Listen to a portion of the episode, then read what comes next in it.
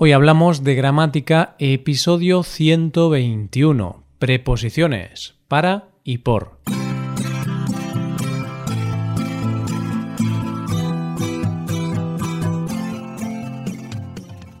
Bienvenido a Hoy Hablamos de Gramática, el podcast para aprender gramática del español cada semana. Ya lo sabes, publicamos nuestro podcast sobre gramática cada miércoles. Recuerda que en nuestra web puedes ver una hoja de trabajo con la transcripción de este audio y con ejercicios con soluciones para practicar lo que vamos a ver hoy. Estas ventajas están disponibles para los suscriptores premium. Hazte suscriptor premium en hoyhablamos.com. Hola, querido oyente, ¿qué tal estás? Espero que estupendamente. Hoy es miércoles, así que, como ya sabes, vamos a dedicar nuestro episodio, el número 121, a la maravillosa gramática del español.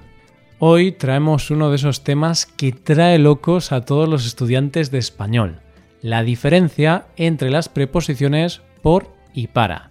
Vamos al lío.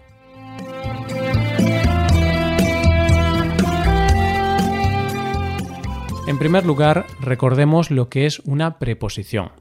Las preposiciones son palabras invariables que se utilizan como conexión entre las diferentes partes de una oración e introducen complementos.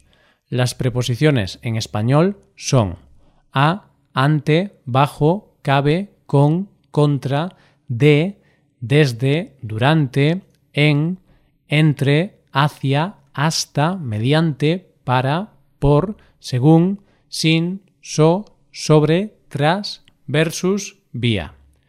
En este capítulo nos vamos a centrar en la diferenciación entre para y por, que se confunden generalmente porque en otras lenguas equivale solo a una o porque en ocasiones los usos son bastante similares.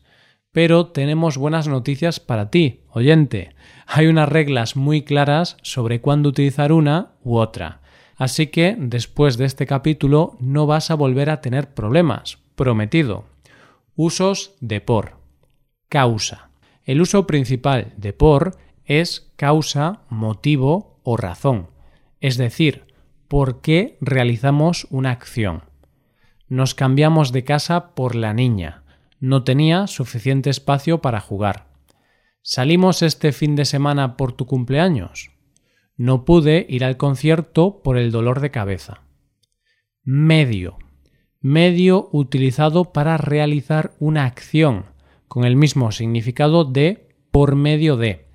Te he mandado un mensaje por Facebook. Mándame el contrato por correo electrónico. Encontré la casa por Internet. Espacio, con el significado de lugar aproximado o paso a través de un lugar. Vete por el otro camino. Ya verás cómo tardas 10 minutos menos. Nos vemos por el centro sobre las 7, ¿vale? Carmen vive por aquí. Creo que por el parque. Tiempo. Con el significado de tiempo aproximado, periodicidad o como sinónimo de durante. Perdí el conocimiento por unos minutos. Viviré en Perú por dos años. Podemos quedar por la mañana o por la tarde, cuando prefieras intercambio o compra. Te cambio tu móvil por el mío. Me he comprado este nuevo portátil por 200 euros. Puedes conseguir unos auriculares de buena calidad por 6 o 7 euros. Distribución. Hay tres caramelos por niño. Reparte una ración de comida por persona. Tocamos a tres trozos por persona. Velocidad. Llegamos tardísimo porque íbamos a 40 km por hora. Esta carretera está limitada a 120 km por hora. Los coches de carreras alcanzan los 300 km por hora. Complemento agente. Oración pasiva.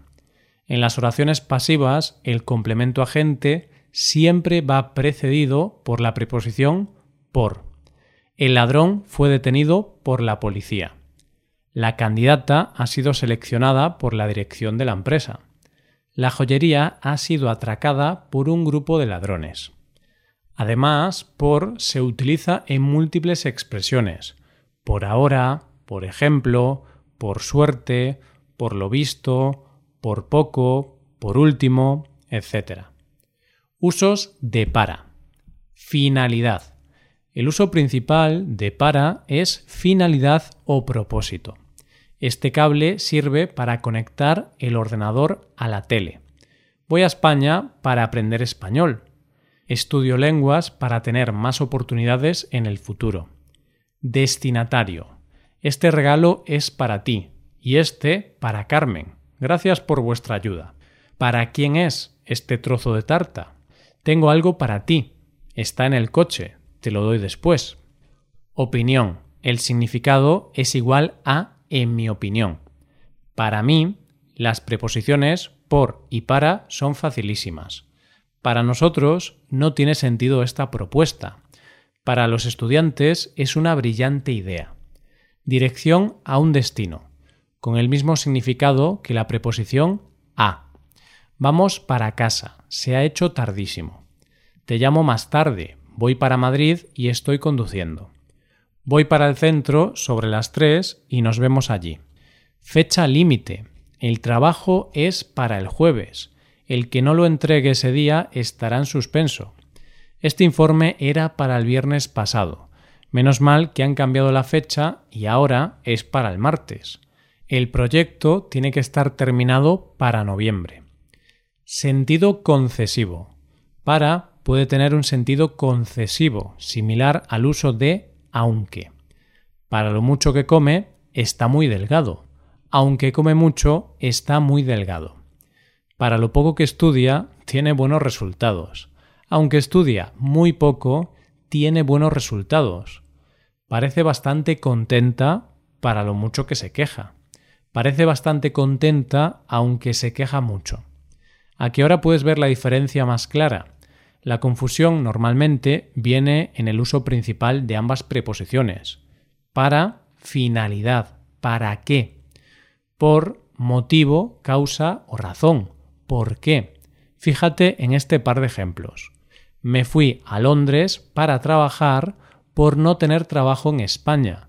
Trabajar es la finalidad de irme a Londres y no tener trabajo en España es el motivo.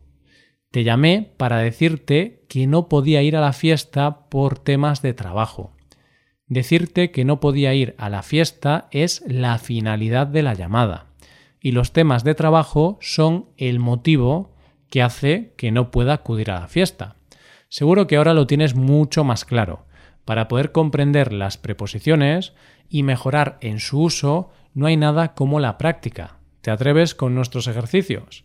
Para ver los ejercicios, la transcripción y tener ayuda de un profesor de español a través del email, tienes que ser suscriptor premium. Hazte suscriptor premium en hoyhablamos.com.